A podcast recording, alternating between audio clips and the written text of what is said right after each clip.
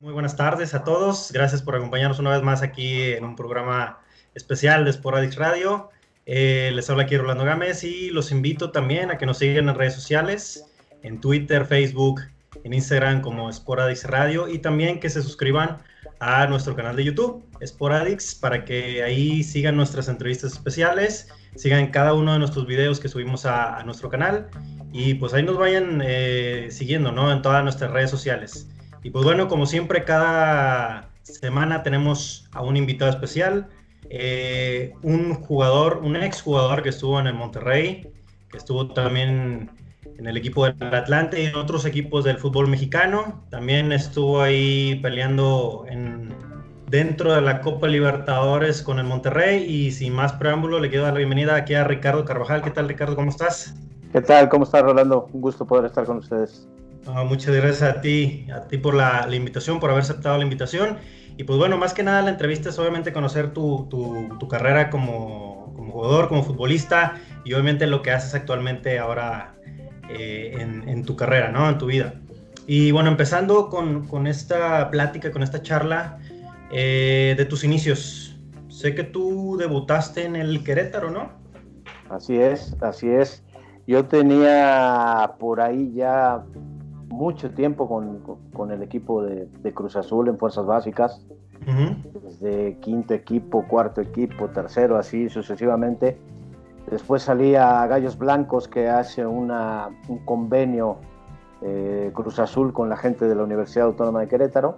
Sí. Y, varios de los jugadores que pertenecíamos a Cruz Azul vamos a Querétaro a jugar como Gallos Blancos. dos años más o menos aproximadamente. Ahí eh, fue donde se dio tu debut. El técnico era Enrique Mesa. Pero esto era en lo que se conocía anteriormente como Liga de Ascenso. Antes ah, muy bien.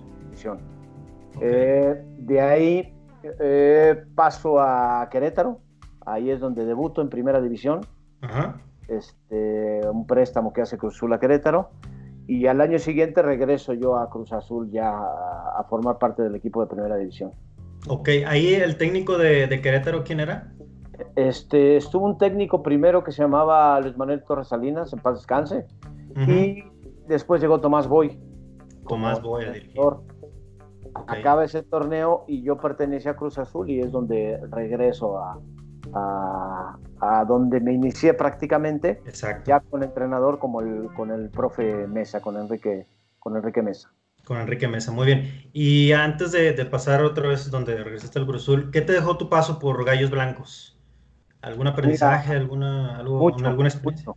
Me parece que eh, muchos de los jugadores que tuvimos la suerte de, de pasar por equipos de ascenso, gallos, en eh, algunos otros equipos que estaban en esa categoría, te forma más como futbolista, te ayuda mucho más. El fútbol de esa época en esa liga un poquito más intenso, más de físico, y llegar a dar el paso a primera división ya con Cruz Azul, eh, hay jugadores de mayor jerarquía, de mayor calidad, pero es un fútbol un poquito más pausado, era un fútbol más pausado. Entonces, las experiencias que, se te dan en, el ascenso importantes para seguir formándote, para llegar a ser un, jugador de primera división. Exactamente. Y ahora me comentabas que pues, regresaste al Cruz Azul, el técnico era Enrique Mesa. ¿Cómo se dio ese cambio otra vez a la máquina, ese regreso a la máquina?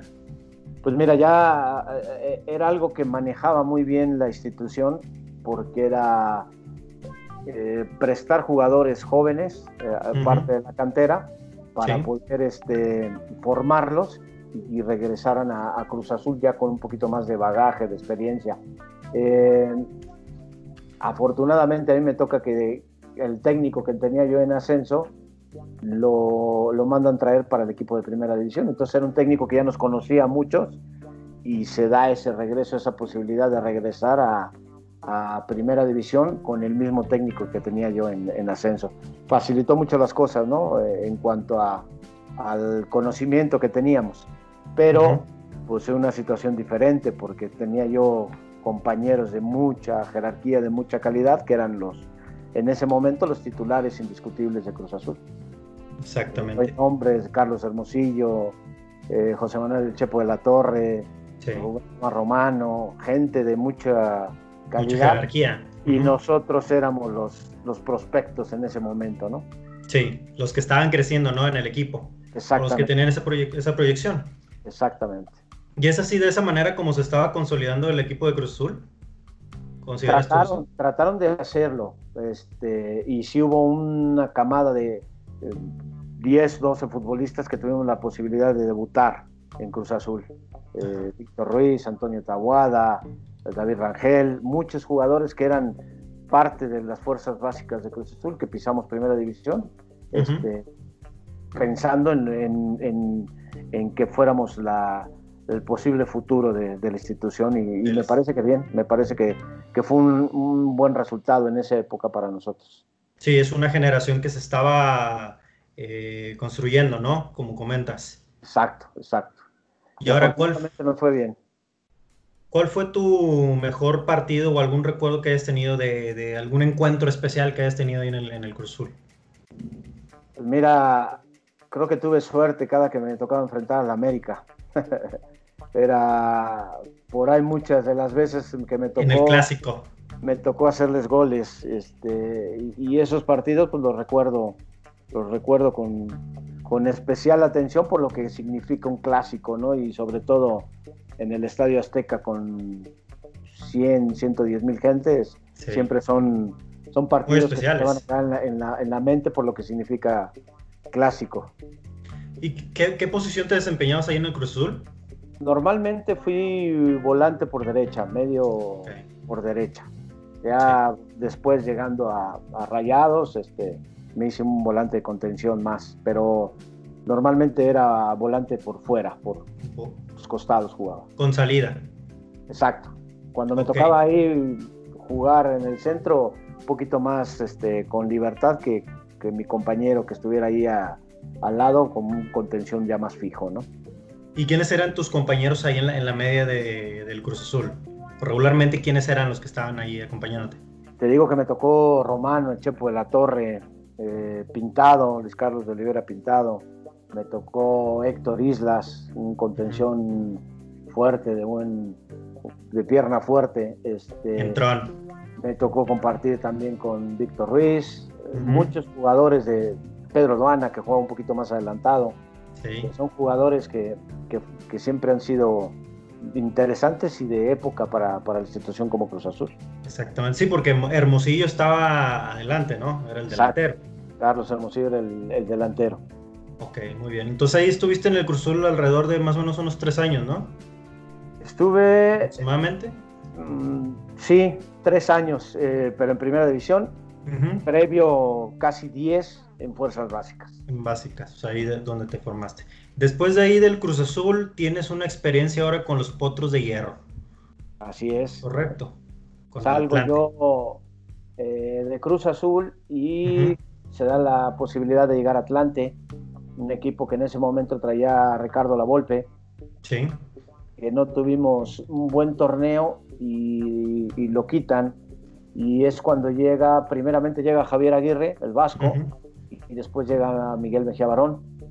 En ese Inter me, va bien futbolísticamente porque creo que fue eh, donde más partidos como titular pude haber jugado ¿no? en, mi carrera. Alrededor de tres años, cuatro años que estuve en, Atlante, eh, jugué la mayoría de los partidos. Ok, entonces fue con, con la golpe con el que llegaste al equipo del Atlante. Exacto, exacto. ¿Él te pidió ¿La Volpe te pidió o fue alguna de otra manera? Fíjate que este, eh, nosotros coincidíamos cuando yo estaba en, Querétaro con Gallos Blancos. Ahí en primera división estaba el Querétaro. Ok. Y nosotros éramos Gallos Blancos, que era como que liga de ascenso. Sí. Eh, eh, y ahí coincidíamos mucho en enfrentarnos, Querétaro contra Gallos Blancos. Y ahí hubo cierto conocimiento. En alguna liguilla nos tocó enfrentar a Atlante contra Gallos que Ricardo Lavolpe era pues prácticamente el técnico atrás de la puerta de, Atlante y nos tocó enfrentarnos en liguilla. Entonces sí había cierto conocimiento, cierto conocimiento de por haber eh, estado en contra en algunas ocasiones Sí. Me da la posibilidad que me, que me pide él este, para poder llegar a, Atlante. Al Atlante. Y ahora dices, empezaste con, con Ricardo Antonio Lavolpe y después eh, Javier Aguirre. Javier Aguirre era, de sus primeras experiencias como técnico. Su primera experiencia como. Su primera. Sí. Entonces ahí estaba debutando como director técnico del Vasco. Exacto, exacto. Ahí debutaba él.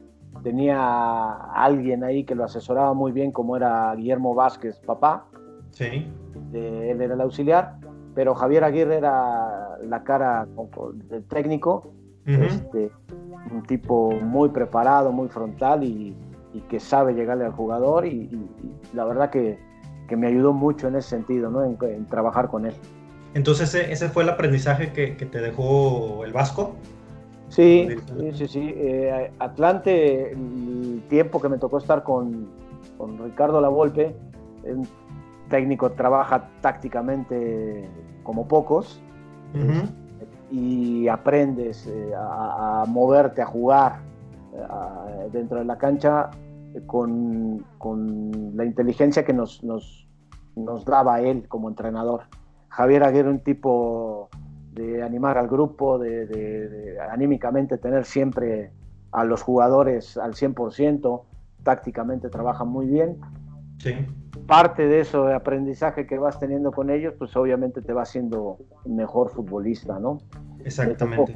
El Vasco Aguirre y después es cuando llega Miguel Mejía Barón, que también me va muy bien con él. Me fue muy bien con él, este, tuve la, la, posibilidad de participar en muchos partidos. ¿Y con Miguel Mejía Barón alguna experiencia o aprendizaje que, que hayas tenido de él? Siempre fue un, un, técnico muy trabajador, que tiene algo similar a lo que era Javier Aguirre en cuanto al grupo, un grupo estable, y eso ayuda siempre para, para que camine el equipo este, un gran, una gran persona, a él lo, respeto y lo recuerdo mucho como una gran persona y este, como un profesional, un tipo, un caballero del fútbol. Y, me dio la posibilidad de, que me fuera bien. Afortunadamente jugué, jugué bastante y, tuve, si no los mejores años, parte de, mi carrera creo que fue importante con, con él como técnico. Sí, de, de los más productivos, ¿no? De los años más productivos que hayas tenido, ¿no? Exacto, exacto. Y ahora, eran, son, o eran tres técnicos con mucha proyección que incluso llegaron a, selección mexicana, o estuvieron en selección mexicana los tres. Tuve, tuve mucha suerte con mis técnicos, porque me tocó Enrique Mesa, que llegó a selección. Exacto, me también. tocó Ricardo La Lavolpe, me tocó Javier Aguirre, me tocó Benito Floro ahí. Este, gente muy, muy preparada y que afortunadamente eso han podido eh, formar parte de lo que es la carrera de uno como director técnico. Exactamente, sí, de cada uno me imagino aprendiste cosas, ¿no? Como dices. Exacto, las experiencias. Y, de ahí te formas tú con tu sello propio, lo bueno que puede ir teniendo, incluso algunas cosas malas, saber que no, no puedes repetirlas, ¿no? Porque también tuve dos o tres técnicos este, no del todo agradables, pero eh, esta gente que te menciono es la que ha marcado mi, mi, vida o hoy mi carrera un poco como, como entrenador. Y ahora volteando el lado de la moneda, ahorita que tocaste ese punto, ¿algún técnico que de plano no digas, no me dejó mucho? Pues mira, eh, no te lo voy a nombrar porque es un técnico actual. ok, ok. Pero es un entrenador que desde que le dieron el mando conmigo no tuvo una buena relación de hecho, por culpa de él salgo de Cruz Azul. Ok. Este, y, me da de baja. Cuando él se hace cargo, me da de baja. No sé por qué.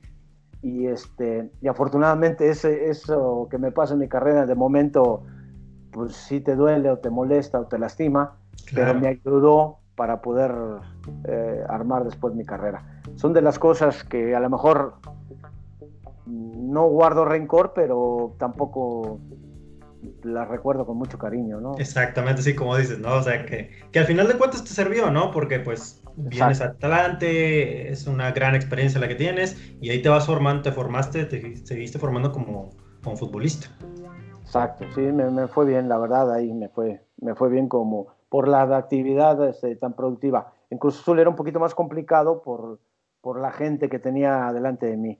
Y esos años de trabajo y eso, conforme va avanzando la carrera, pues me dio la posibilidad en Atlante de ser prácticamente titular toda mi estancia en, Atlante. En Atlante. ¿Y ahora tú jugaste a un lado de, Hugo Sánchez? ¿También estuvo ahí contigo? Me, tocó como, como, compañero allá en Atlante. ¿Y qué tal era, era Hugo? En esa corta estancia que te tocó a ti. Pues mira, yo lo recuerdo bien, como un tipo trabajador, sano para el grupo. En ese entonces, lamentablemente, había un grupo dividido en Atlante. Sí. era gente de los que estaban con Hugo Sánchez y los que eran gente de Ricardo Lavolpe. Este, yo para no errarle me ponía en medio y con los dos. Este, no tenía problema. Pero bien, 10 puntos, 10 puntos Hugo. Como compañero, este, un tipazo y un profesional 100%. Sí, que ya era, me parece, la, la recta final de la carrera de Hugo, ¿no? Exacto, era, imagínate una parte ya final de la carrera de él y teniendo como técnico a Ricardo Lavolpe, era una bomba ese vestidor. Era una bomba, exactamente. ¿Y algo, algo una anécdota que hayas recordado de, de, esos tiempos en ese vestidor? Algo que... Este, hay una muy, muy... Por ahí mucha gente la debe de conocer. Eh, tocó viajar a, a, Austria en una pretemporada. Y en el comedor se hicieron de palabras y en algún momento Ricardo Lavolpe se levantó y agarró a Hugo de la camisa, lo levantó y se iban a pelear y se hizo un lío en el restaurante ahí donde estábamos porque pues realmente no se llevaban. Todo el cuerpo técnico de Ricardo Lavolpe encima de Hugo Sánchez, Hugo Sánchez no queriéndose pelear con nadie o con ellos, discusiones, entonces fue algo ahí este, incómodo para nosotros, que nos sorprendía, pero eran dos tipos de mucha personalidad, de un carácter fuerte y... Y que chocaban, y que siguen chocando. a golpes, pero en la actualidad tú lo has visto. O sea, es de que una declaración de uno le pega al otro y le pega y así sucesivamente. Y eso nos quedó a nosotros que estábamos en ese momento muy, muy grabado por, por el tema de, de lo que puede ser un conflicto entre dos personas importantes en su, en su carrera, ¿no? Cada uno de ellos. Sí, y ahora, y en, y en Atlante pues te faltó ser campeón, ¿no? En, el, en, la primera división. No tuve suerte yo de, de, ser campeón. Eh, fue de las cosas que creo que me, de las dos cosas que me faltó. Por ahí eso y, y en algún momento algún llamado a selección, pero tuve la fortuna de jugar con gente muy importante siempre. En toda mi conocidos, el turco hoy que está ahí, que es de las personas que, que con las que uno recuerda con cariño por lo que son, no únicamente por, por el haber hecho de haber sido compañeros, sino por la amistad con el mismo Gastón, con mucha gente, mucha gente, y este, pero deportivamente sí me quedé con esa, esa cosquillita de, de poder haber logrado algún campeonato alguna vez y lamentablemente no se dio. Y ahora que empezaste a tocar el tema del Turco Mohamed, de Gastón, se viene la experiencia de, de llegar acá al Monterrey, a los Rayados. Y llegas aproximadamente en el año 99, más o menos. fue en el, sí, 99. 98 99. 98, 99 más o menos. ¿Cómo se dio esa transferencia al Monterrey? Pues mira, a mí me lo comunicaron tal cual. Este, yo no entraba en planes ya en Atlante, hubo cambios de directivos, cambio de gente y al no entrar en planes automáticamente pues yo creo que se dieron ellos a la tarea de buscar equipo para mí y afortunadamente ya estaba Gastón en, en, Monterrey, él había llegado me parece que seis meses antes, cuando estaba Pepe Treviño como entrenador, el turco me conocía de algunos enfrentamientos y entre directiva y compañeros y gente que, que tenía conocimiento de mí, este, se da esa posibilidad de llegar a, a Monterrey. Yo, la verdad, encantado de haber formado parte de ese club, pero no sabía yo la magnitud de lo que era ese equipo y esa afición hasta que llegué y hasta que supe realmente lo, lo que significa Rayados. Hoy te puedo decir, y no es porque estés tú acá, pero bueno, eh, eh, cuando me preguntan a qué equipo le voy, les digo que siempre que a Rayados, esa es la realidad. Al Monterrey. más que haya yo jugado en algunos otros equipos, creo que le voy a, Monterrey. Tu, tu, corazón se quedó azul y blanco. Sí, te lo, te lo digo de verdad y me da pena, me voy a balconear con la demás gente, pero es la verdad. Es la verdad. está muy bien, está muy bien, está perfecto tú, Ricardo. y ahora, ¿tú sabías que, que el equipo estaba en una crisis? ¿Dudaste en llegar por eso al Monterrey o tú ya tenías muy centrado el objetivo? La idea de que podía estar yo este, formando parte del club, me gustó el reto y, sabía que era un muy buen equipo y, y, la afición siempre me llamó la atención las veces que me había tocado jugar de visitante. Entonces, la verdad que no, no fue nada, nada de pensarse la posibilidad de ir para allá. Ok, entonces fue así directo. Yo tengo la decisión de llegar allá y así fue como lo determinaste. Sí, la verdad que sí, así fue y, no me arrepiento. Ojalá yo hubiera podido seguir más años allá o haber llegado antes para, haber podido jugar más tiempo con ustedes. Sí, caray. ¿Y ahora qué, qué técnico te trajo acá al Monterrey en ese momento? Pepe Treviño fue el que estaba en ese momento. Pepe, Pepe Treviño. ya después se dio el lapso, por ahí llegó Jara Zaguier, este, llegó Solari, estuvo ya Benito Floro, este, pero yo llego cuando estaba dirigiendo Pepe. Pepe Treviño. Me imagino que hablaste con él al llegar al club. Sí, sí, sí, sí, siempre eh, frontal, me dijo lo que necesitaba. Eh, siempre tuve una muy buena relación, incluso con él hasta extracancha, su familia, familia. Siempre a Pepe lo, lo, tengo muy en la cabeza por, por, el tipo de persona que es. Entonces, eh, fue fácil para mí en ese sentido adaptarme a, la, a las necesidades que, que, me pedía él. Muy bien. Y ahora, em, hay un partido muy famoso aquí en Monterrey que tú obviamente ya recordarás, que es aquel, el, de la batalla de Puebla. El famoso partido ante Puebla, que era donde el Monterrey se estaba peleando el, pues el descenso, ¿no? A, la segunda división. Y yo quería preguntarte cuál era el ambiente en esos momentos previo al partido contra Puebla. Siempre fue de mucha tensión, la verdad y no te hablo del momento previo al partido, te hablo de las semanas previas a ese partido. Sabíamos lo que significaba para nosotros, para la afición, para el club, que el equipo permaneciera en primera división o, pudiera descender. Entonces sí había una tensión importante, que con el caminar del partido, bueno, te vas eh, relajando un poquito en el sentido de, de estar más concentrado en lo que es el partido como tal. Pero previo, sí, mucho nervio, mucha ansiedad, la concentración, creo que prácticamente eh, éramos mudos eh, en el cerrito cuando estábamos ahí, previo a viajar al, al TEC. Este, sí, era una tensión importante, importante por todo lo que significa, ¿no?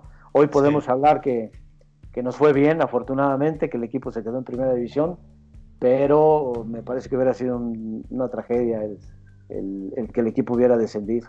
Sí, exactamente. Y después de ese partido, tú Ricardo, ¿cómo se vivió el ambiente con, en el equipo? Pues mira, lo que nos hacía sentir la gente en ese momento prácticamente debe ser, porque no tuve la suerte, te lo acabo de mencionar, similar a lo que es un campeonato. Esa es la realidad. O sea, la gente estaba contenta, gritando, creo que dimos hasta vuelta olímpica de, salvarnos de un descenso. Entonces, eh, es la sensación de, alivio de haber cumplido, que la realidad no era, no era esa lo que buscábamos, pero ya en esa instancia, el salvar al equipo y no descender, pues era un, parte de un objetivo logrado. Entonces, y parte de ese objetivo me parece que fueron ustedes, o sea, toda la gente, el apoyo en todo momento ayudó muchísimo, muchísimo a que el equipo esté hoy donde está, o ayuda mucho a que el equipo esté donde está. Sí, porque yo creo que de ahí partió mucho el cimiento a lo que representa ahora el Monterrey, ¿no? O sea, de ahí fue casi, casi como un crecimiento exponencial de, de, rayados. Yo creo que sí, ha sido eso como un punto clave. Sí, un parteaguas. exacto, esa es la palabra, parteaguas. Que el equipo pueda haberse salvado, que el equipo renueve bríos, que el equipo se ocupe de traer gente importante para formar parte de, del equipo, de entrenadores, jugadores, y que ha ido creciendo lo que ha ido creciendo, me parece que es parte parte de ese parteaguas, lo que tú dices, para, para poder estar hoy, hoy, hoy y ser uno de los mejores equipos de, la liga, ¿no? Me parece que, Monterrey está entre esos, entre esos números. Claro que sí. Y ahora, eh, Ricardo, te quería preguntar, si mal no recuerdo, ese partido contra Puebla, el Monterrey lo empieza perdiendo. Eh, Me parece que sí, ¿no? 1-0 Puebla. Sí, y luego, y luego se viene, y luego se viene el empate de, de, Alvin. Sí, así es. Cuando empezaban eh, con el 1-0 abajo, ¿hubo alguien que, que, dijera palabras de, de, aliento al equipo o algo que haya pasado en el, en, en el entretiempo o algo así? Pues mira, normalmente en todos los equipos siempre hay uno, dos, tres jugadores que se ocupan de esa, de esa parte, ¿no? Sobre todo la gente que tiene más, más tiempo, más experiencia, más jerarquía. Recuerdo al turco, el mismo Gastón, este, por ahí uno mismo, podíamos hablar y gritar y, y, tratar de despertar a la gente para, para poder sacar eso adelante. Sí, te cambia mucho la perspectiva de ir ganando, de empatar, de ir perdiendo, de que creo que en el Estadio Azteca también América y Celaya estaban peleando el descenso, más bien Celaya con, con Puebla. Fue una, un tema de tensión en todos momentos y ese gol en contra nuestra, pues lo, lo, lo hace todavía. Lo sí, un, balde de agua fría, ¿no? En ese momento. Estábamos nosotros pensando, eh, si te llega a, haber alguna duda de que, de que no lo puedes lograr pero el equipo se repuso rápidamente, que eso fue, fue bueno. El cambio del abuelo, que eso es parte de lo que habla mucho la gente y es un tipo, como lo ven en ese momento, así siempre ha sido el abuelito, este, que te da esa energía, ese, ese esfuerzo extra. que hace para que la defina Alvin ese día, pues es parte también de la historia y, y sí son sensaciones que a lo mejor no se pueden platicar mucho, ¿no? Es algo que se vive en el momento y que después, al, terminar el partido, creo que el relajarte o el relajarnos nosotros. Sí, el respirar un poquito, ¿no? Pero nos duró una semana más el poder volver a la normalidad del, estrés que teníamos de ese sí, La presión, sí, exactamente. Sí, Pero son experiencias inolvidables, la verdad, inolvidables. Sí, la verdad que acá, la, gente acá de, Monterrey, todos tenemos esa, ese partido memorable, como una hazaña que, ustedes lograron y pues bueno, al final, como dices tú, fue un parteaguas para lo que representa el Monterrey en estos tiempos. Y ahora, después de ese partido, también tienen una experiencia en una Copa Internacional como fue la Libertadores, ¿no? El Monterrey. Así es, Este, tuvimos la, fortuna de poder formar parte de, de una competencia como esa Sí. Eh, nos tocó recibir equipos de Venezuela, nos tocó ir a Uruguay, que son de las cosas que nosotros como futbolistas o como fútbol mexicano este, empiezas a conocer. Eh, lo que es una Copa Libertadores fuera, lo que son los arbitrajes, lo que es la misma estancia dentro del hotel, gente de, Todo el ambiente, ¿no? Todo alrededor. O sea, hostil, hostil, la verdad. Sí, había que cuidar alimentos porque a veces eh, decían que ponían cosas en los alimentos para que nos hiciera daño, para no poder jugar la mejor forma. O sea, todo ese entorno y toda la experiencia que es la Copa Libertadores este, fue, fue buena para nosotros como futbolistas, no del todo como resultados deportivos. No tuvimos la suerte de, de poder seguir avanzando lo que queríamos y de pelear lo que queríamos. Sí. Pero tuvimos eh, la fortuna y la hazaña de, de poderle ganar al Nacional en Uruguay. Eh, creo que tenía no sé cuánto tiempo de no perder un partido, un partido internacional en su casa y fuimos y le pegamos nosotros a ellos allá. Hicimos un buen papel con otro equipo uruguayo. O sea, creo que en términos generales eh, fue de regular a bueno. Ojalá y pudiéramos podido hacer algo más importante, que eso hubiera sido muy bueno, tener un equipo de mayor jerarquía internacional, como pudiera ser un equipo argentino, brasileño en, en, Monterrey, hubiera sido espectacular para nosotros. Sí, y como dices tú, desafortunadamente el equipo no pudo seguir avanzando en, las fases de, esa Copa Libertadores, pero sí tuvieron esa hazaña que también representa mucho eh, aquel triunfo, como mencionabas, contra el Nacional de Uruguay, que incluso, si mal no recuerdo, es de las primeras victorias de un club mexicano de visitante. Sí. O sea, es una hazaña muy, muy importante, ¿no?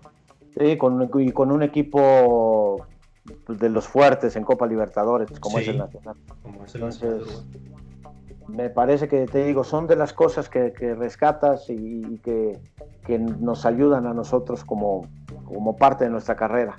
Son, son de las cosas que, que, crea uno que guarda eh, como de los mejores recuerdos en, un, en una competencia internacional.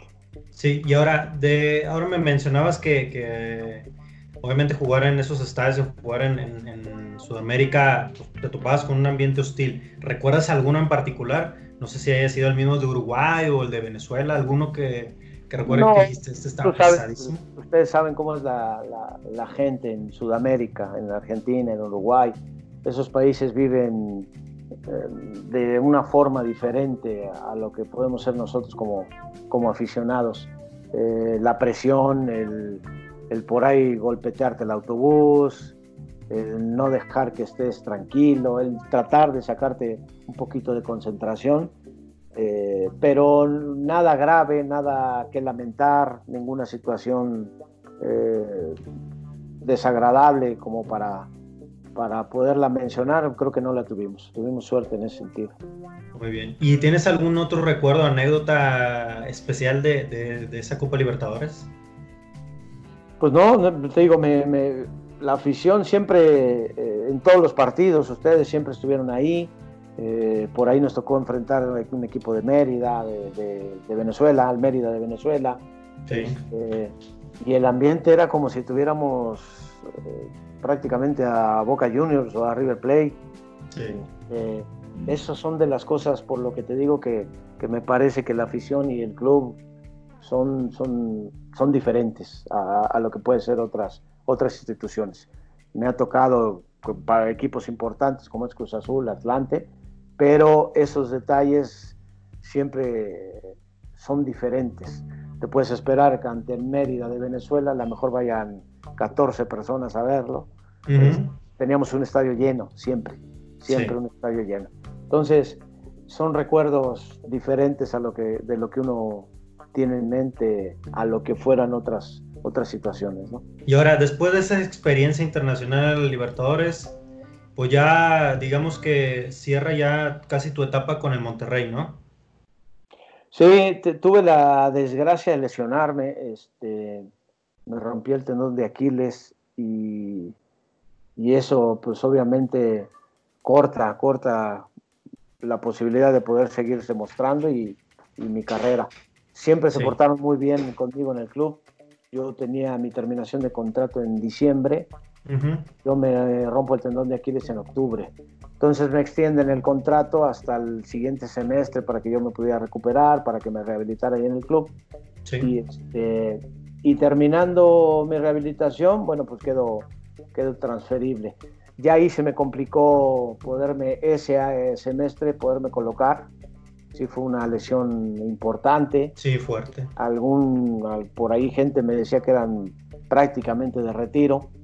Después yo intenté jugar en Liga de Ascenso con Querétaro, se complicó un poquito, pero al final de cuentas tuve la posibilidad de llegar a Gallos otra vez, este, pero jugué muy poco porque ya tenía yo molestia, ya no me permitía este, desarrollar lo que yo podía hacer bien de, de buena forma o al 100%.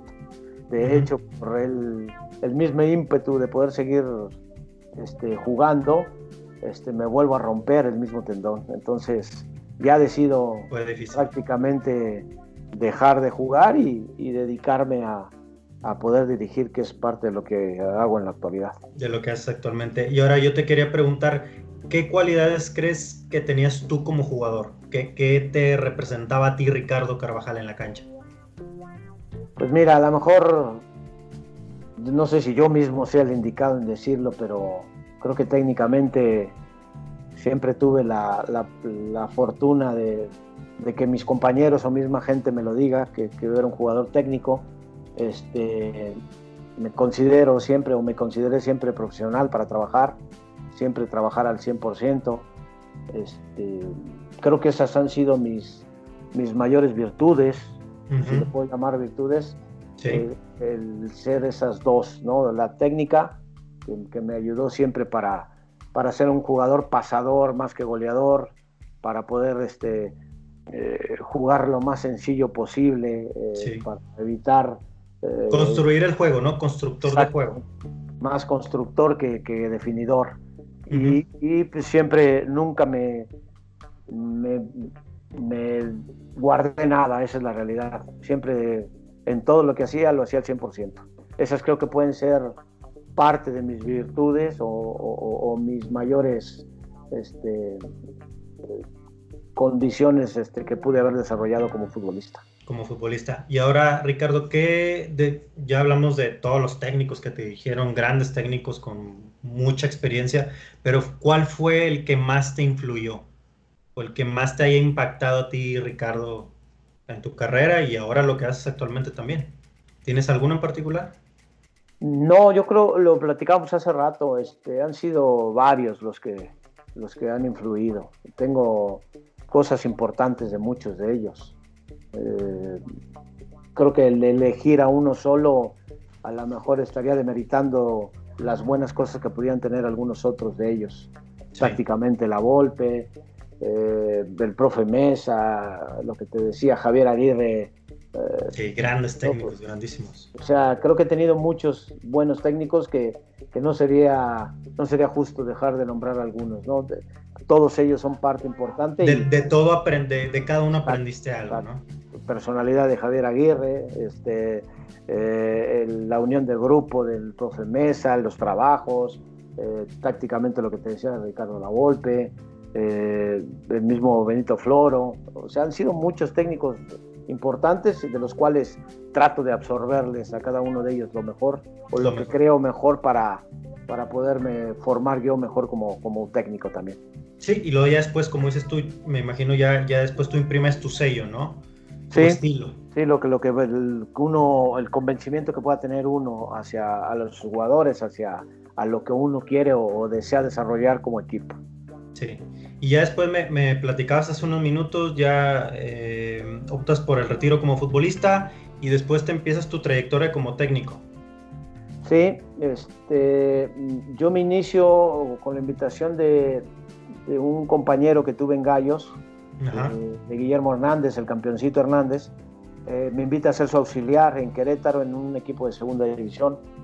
Ahí prácticamente yo inicio mi, mi carrera. Sí te menciono que el curso de director técnico lo hice junto con Gastón Obledo, con Pepe Cruz, eh, con Paco Ramírez. Eh, había. Eran toda esa generación, ¿no? De, José Luis Malibrán, jugadores que estábamos en activo en ese momento y que decidimos este, empezar a estudiar lo que es el curso. Empezar a trabajar con Cuando ya viene el retiro, prácticamente yo tenía ya mi, mi curso como director técnico. Entonces ayudó mucho. Ya no tuve que darle una pausa para poder empezar a estudiar, sino que eso mismo nos ayudó a entrenar, vete a la escuela y regresas. Y al final de todo, pues bueno, creo que fue una decisión acertada. Eh, parte de ellos, te digo, como entrenador, ellos fueron. Yo en Querétaro como auxiliar, en segunda, después agarro yo ese equipo de segunda división, se da después la posibilidad de ir a Atlante cuando estaba ya Pepe Cruz y Gastón. Eh, yo agarro el equipo que era la reserva profesional en ese momento. Ahí me invitan ellos a, formar parte también del, de lo que es Atlante, pero ya como, como director técnico. Y de ahí, bueno, pues he tenido eh, segunda división de Camachalco, por acá en México, He tenido la fortuna de trabajar, de ser auxiliar en ascenso mucho tiempo con el profe Ricardo Baliño, argentino, que hoy está él en, Morelia. Estuve en Lobos WAP, en Mérida, un recorrido de un ratito Cimarrones de Sonora, en Puebla, sub-20. Han sido en Necaxa hace poquito, sub-20 han sido varios las posibilidades que he tenido de dirigir y, y, en todas ellas creo que nos ha ido bien. No totalmente, pero sí nos ha ido bien. Entonces tú ya tu, tu última experiencia, o no sé si a lo mejor ya la, reciente es la de Necaxa entonces. Necaxa Sub-20 fue la, fue la última experiencia que, que, tuve. Ok, muy bien. Ese fue el, ¿Estuviste dirigiendo las filiales del Necaxa? En, sí, Sub-20, el equipo Sub-20. Sub-20 de... Sí.